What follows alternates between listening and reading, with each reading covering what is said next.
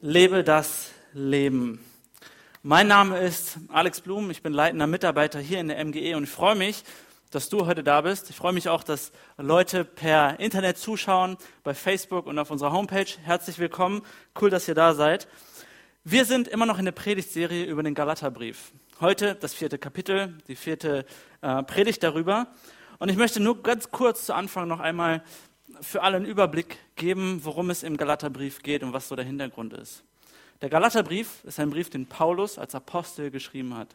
Paulus war ein Apostel. Das bedeutet, er ist durch die Gegend gereist, hat Gemeinden gegründet, hat dort Leiter eingesetzt, also Kirchen gegründet, Leiter eingesetzt und dort dann äh, die Leute zurückgelassen, weitergezogen, nächste Gemeinde gegründet, weitergezogen, nächste Gemeinde gegründet und so weiter.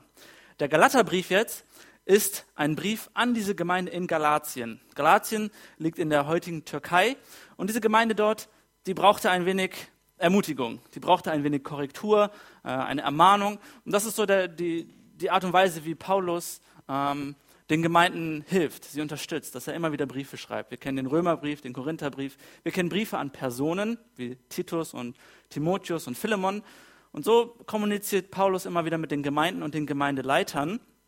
Und ganz speziell bei diesen Galatern gab es ein Problem, nämlich dass dort die, ähm, die jüdischen Christen, also die, die einmal Juden waren, Christen geworden sind.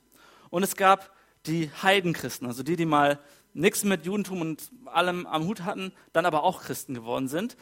Die kamen zusammen und jetzt haben die Judenchristen gesagt, passt auf, wenn ihr Heidenchristen auch Jesus nachfolgen wollt, dem Evangelium äh, folgen wollt und das für euch annehmt, dann müsst ihr aber zusätzlich zu dem Evangelium noch die mosaischen Gesetze einhalten. Also unsere Tradition, unsere Pflichten, äh, das müsst ihr alles noch einhalten. Unter anderem Beschneidung, rituelle Waschungen, bestimmte Art und Weise, Dinge zu essen und so weiter.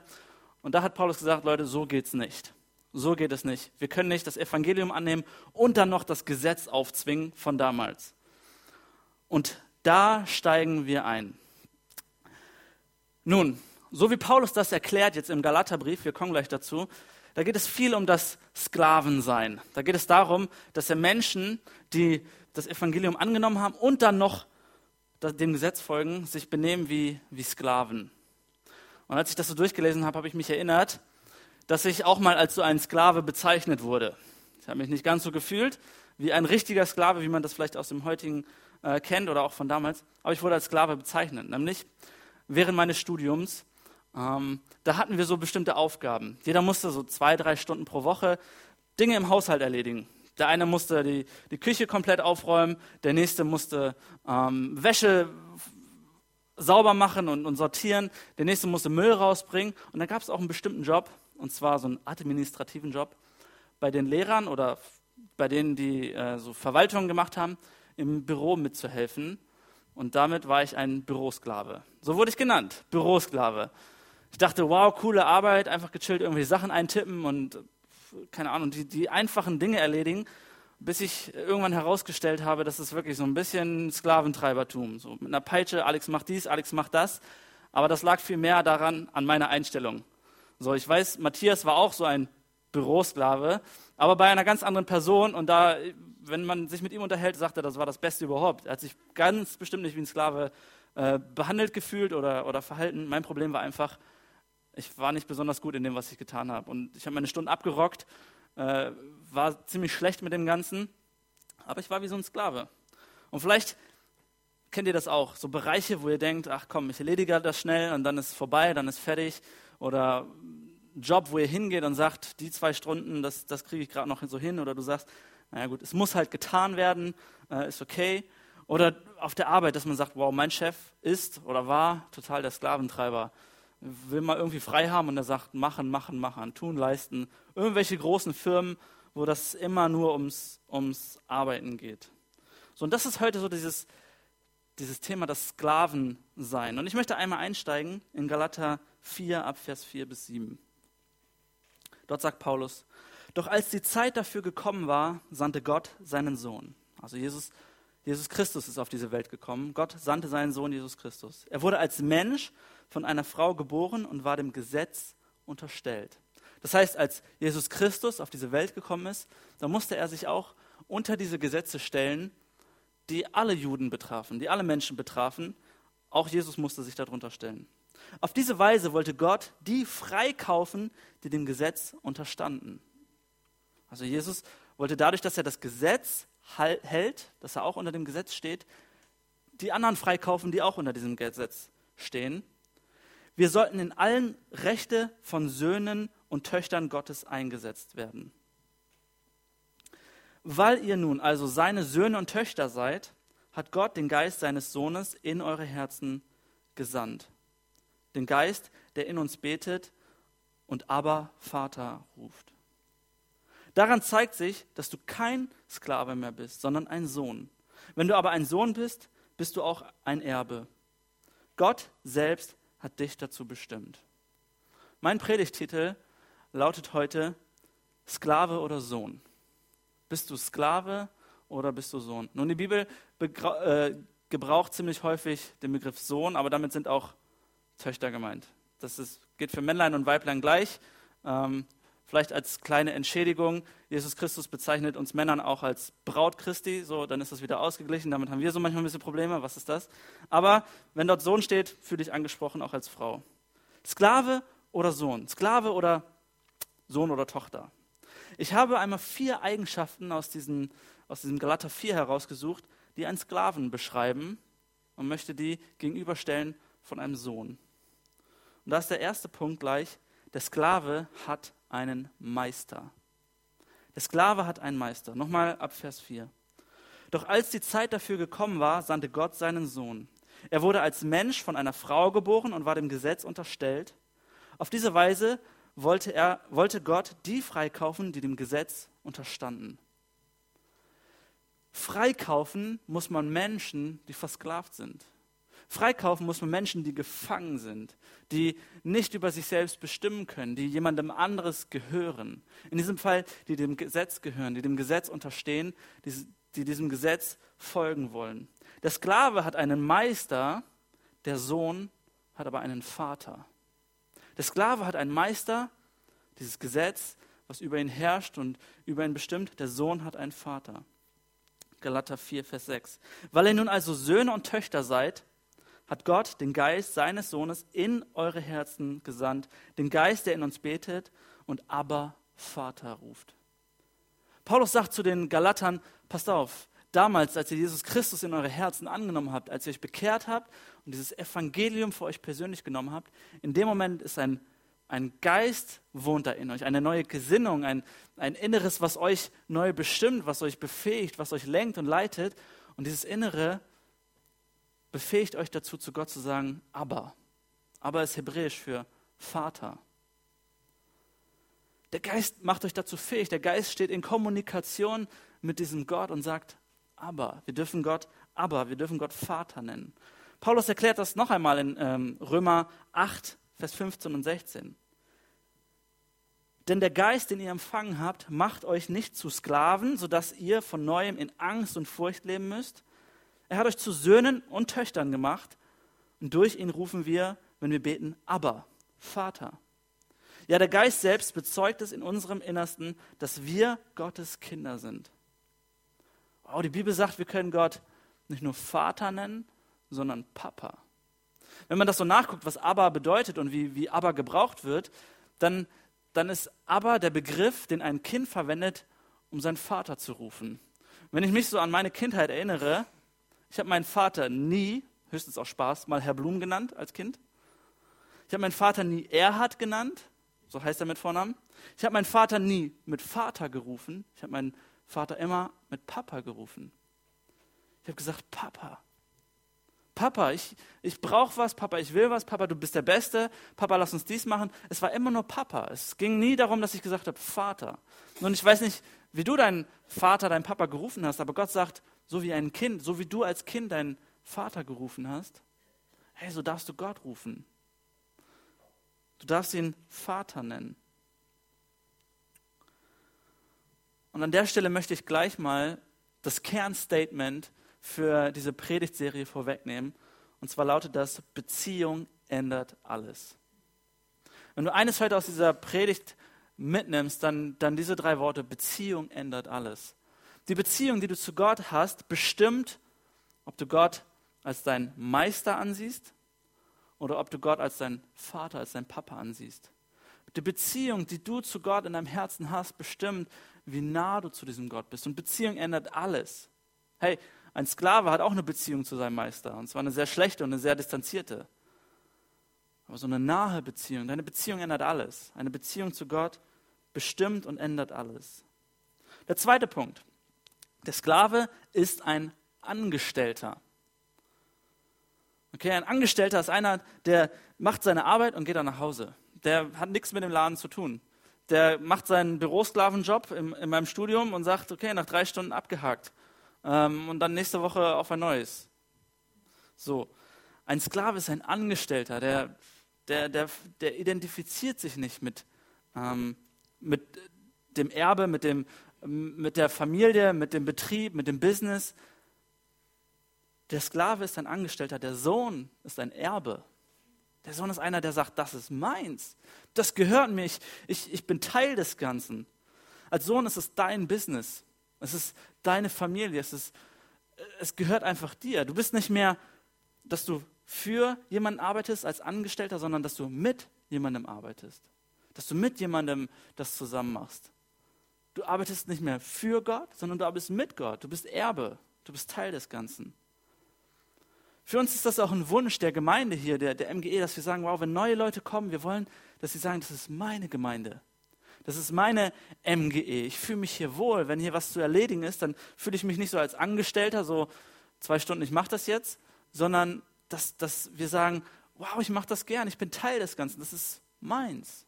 Wenn Müll irgendwo rumliegt, dass wir sagen, in meiner Wohnung lasse ich auch nicht den Müll auf dem Boden rumliegen, sondern heb den auf und schmeiß den weg. So, und dass wir das auch hier in der, in der MGE sagen, ich helfe mit, ich mache, weil das meins ist, nicht weil es ein Muss ist, sondern weil ich das gerne mache. Während meines Studiums auf, dieser, äh, auf diesem theologischen Seminar, Beröhr heißt das, klingt manchmal ein bisschen wie eine Krankheit, so Beröhr, oder als würde jemand kotzen. Ähm, Beröhr, äh, so heißt der, der, der diese, ähm, dieses Seminar.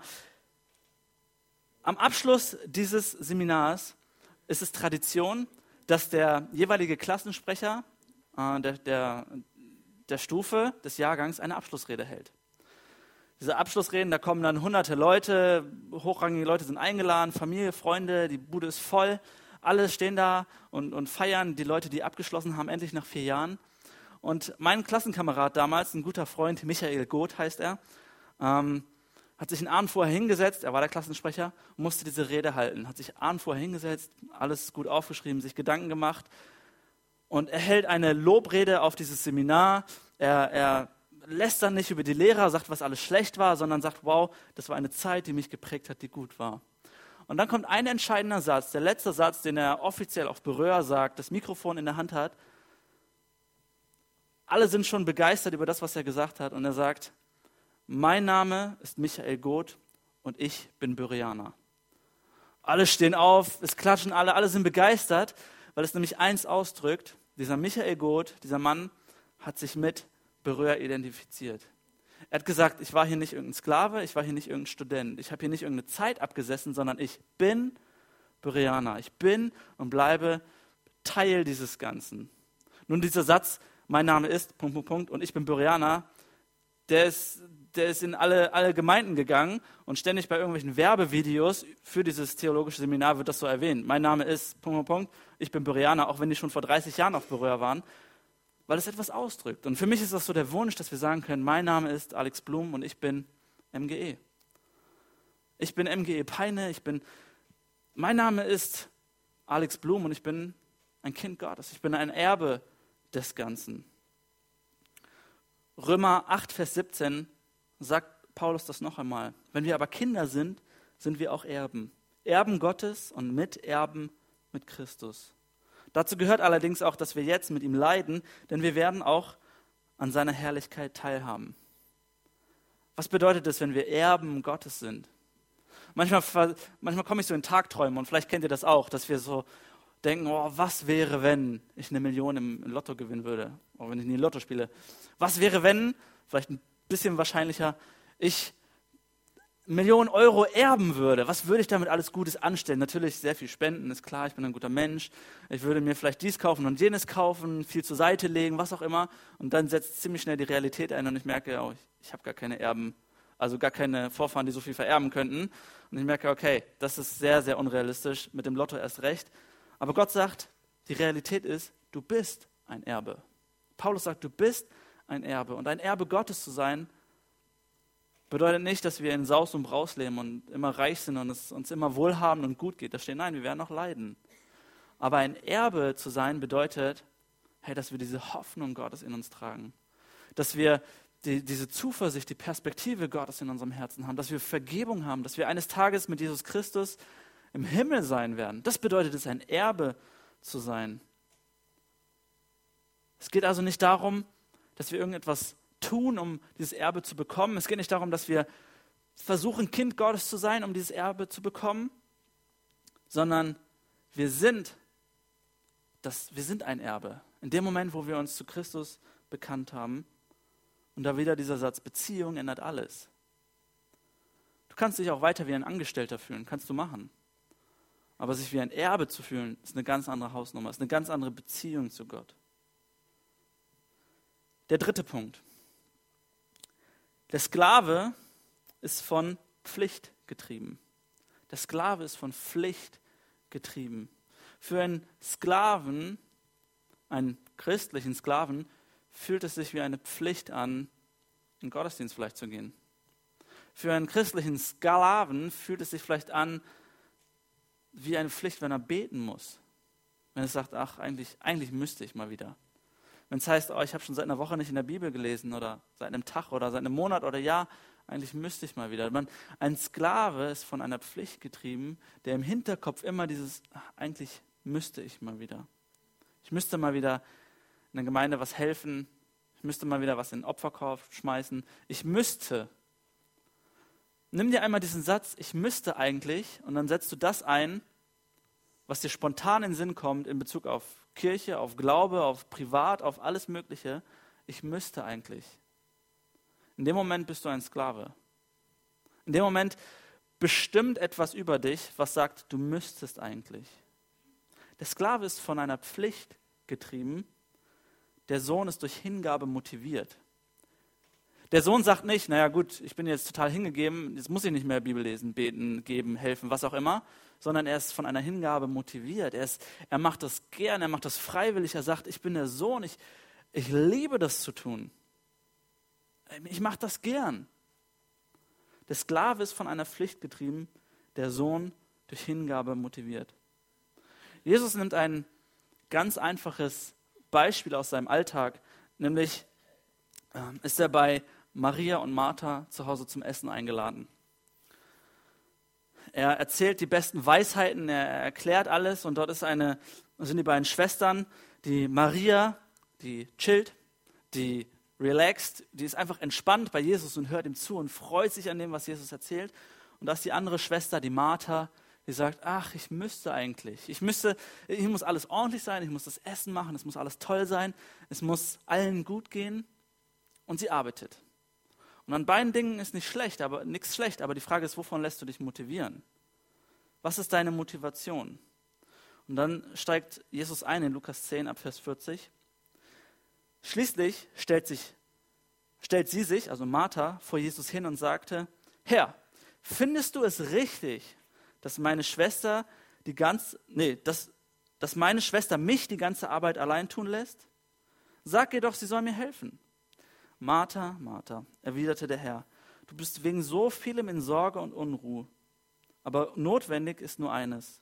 Maria hat das Bessere gewählt. Und das soll ihr nicht genommen werden. Maria hat etwas gewählt. Maria hat gesagt, ich, ich möchte das, ich, ich, ich wähle das. Jesus sagt, du bist so in Sorge, du denkst, du müsstest und müsstest und hier und da Maria hat die Hingabe gewählt.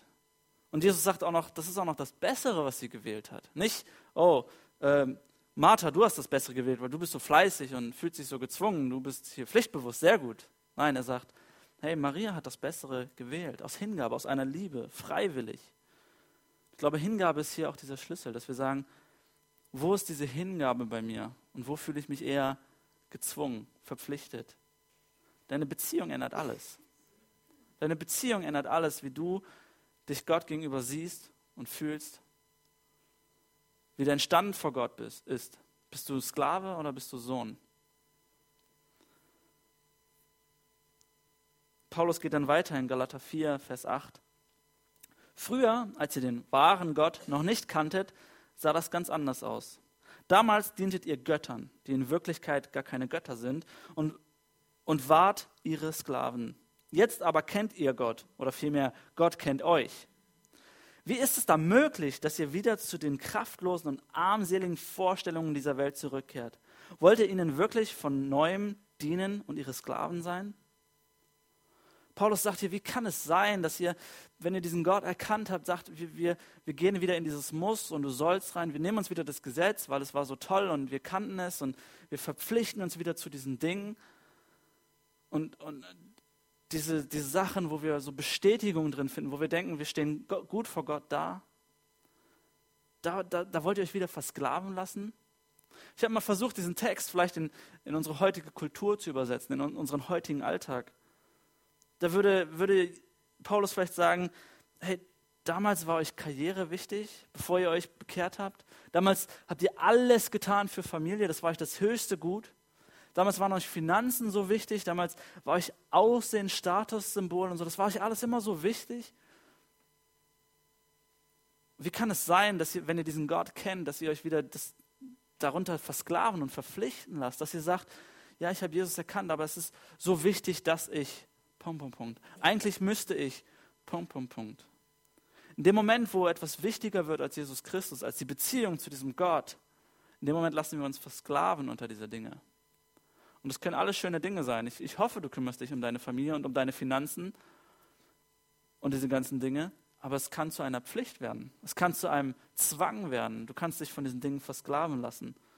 Und da sagt Paulus, hey, wollt ihr dahin wieder zurück? Wirklich? Und auch diese ganzen biblischen Sachen. Willst du dich da so, so, so versklaven und zwingen lassen zu Gebet? Willst du dich zwingen lassen zum Bibellesen? Das ist nicht das, wie es gemeint ist. Paulus korrigiert hier die Galater. Und ich habe anfangs gesagt, die Galater waren sowohl Heidenchristen als auch Judenchristen, so hat man sie bezeichnet, aber sie waren beides Christen. Ich glaube, genauso spricht auch Paulus heute zu uns Peinern, zu uns, die wir hier in der, in der MGE sitzen und sagt, hey, auch ihr seid Christen. Wollt ihr euch wieder versklaven lassen? Sind da vielleicht Dinge, wo ihr euch verpflichtet fühlt? Deine Beziehung zu Gott könnte alles ändern. Deine Sicht auf Gott könnte eigentlich alles ändern. Wollt ihr euch wieder von dieser Pflicht antreiben lassen? Und dann geht Paulus noch einen Schritt weiter und sagt, Punkt 4, der Sklave sucht Rettung durch Werke. Der Sklave sucht Rettung durch Werke. Und jetzt kommt eine Geschichte von Paulus, wo ich noch ein bisschen was dazu erklären muss, denn es wird etwas komplizierter. Also ihr müsst wach und aufmerksam sein. Paulus erklärt gleich eine Geschichte, und zwar von dem Bund Gottes mit Abraham. Da hat Gott, da ist Gott Abraham begegnet, diesem Mann, diesem Nomaden und seiner Familie und hat gesagt, Abraham, ich werde aus dir ein großes Volk machen.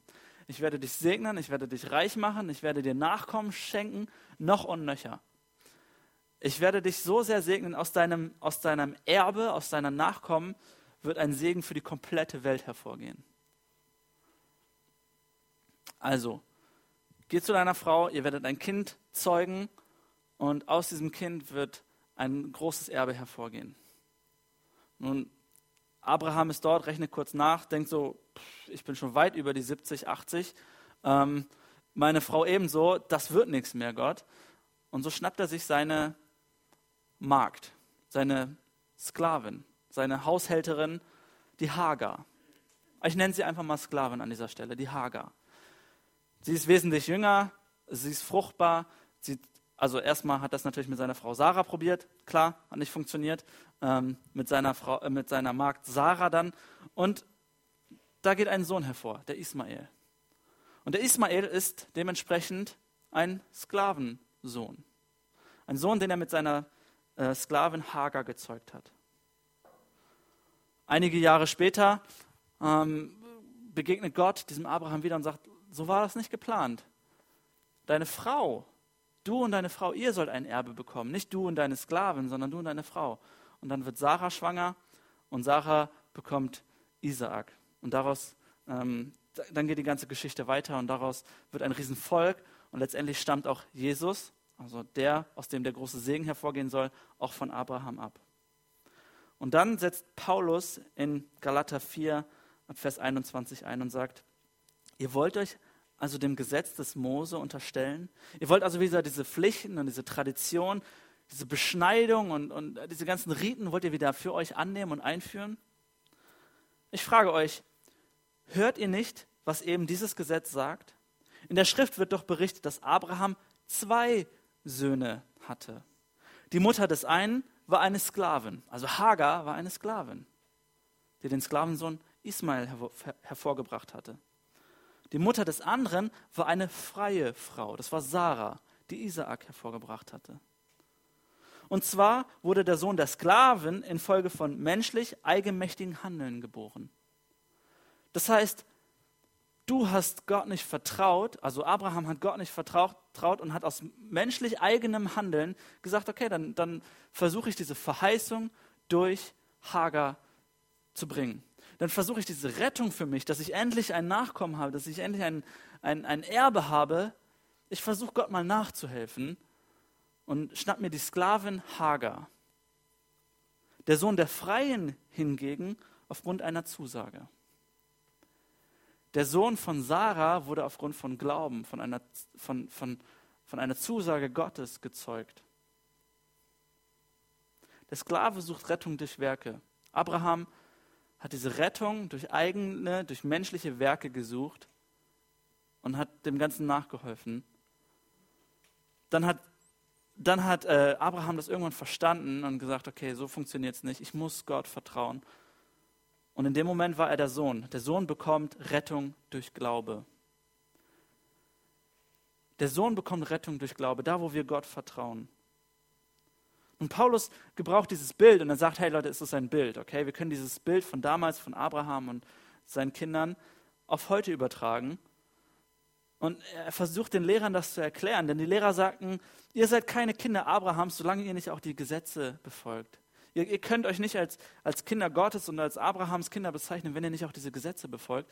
Und Paulus sagt, ja, ja, es gibt aber zwei Söhne Abrahams. Es gibt den den guten und den schlechten Sohn. Es gibt den freien und den versklavten Sohn.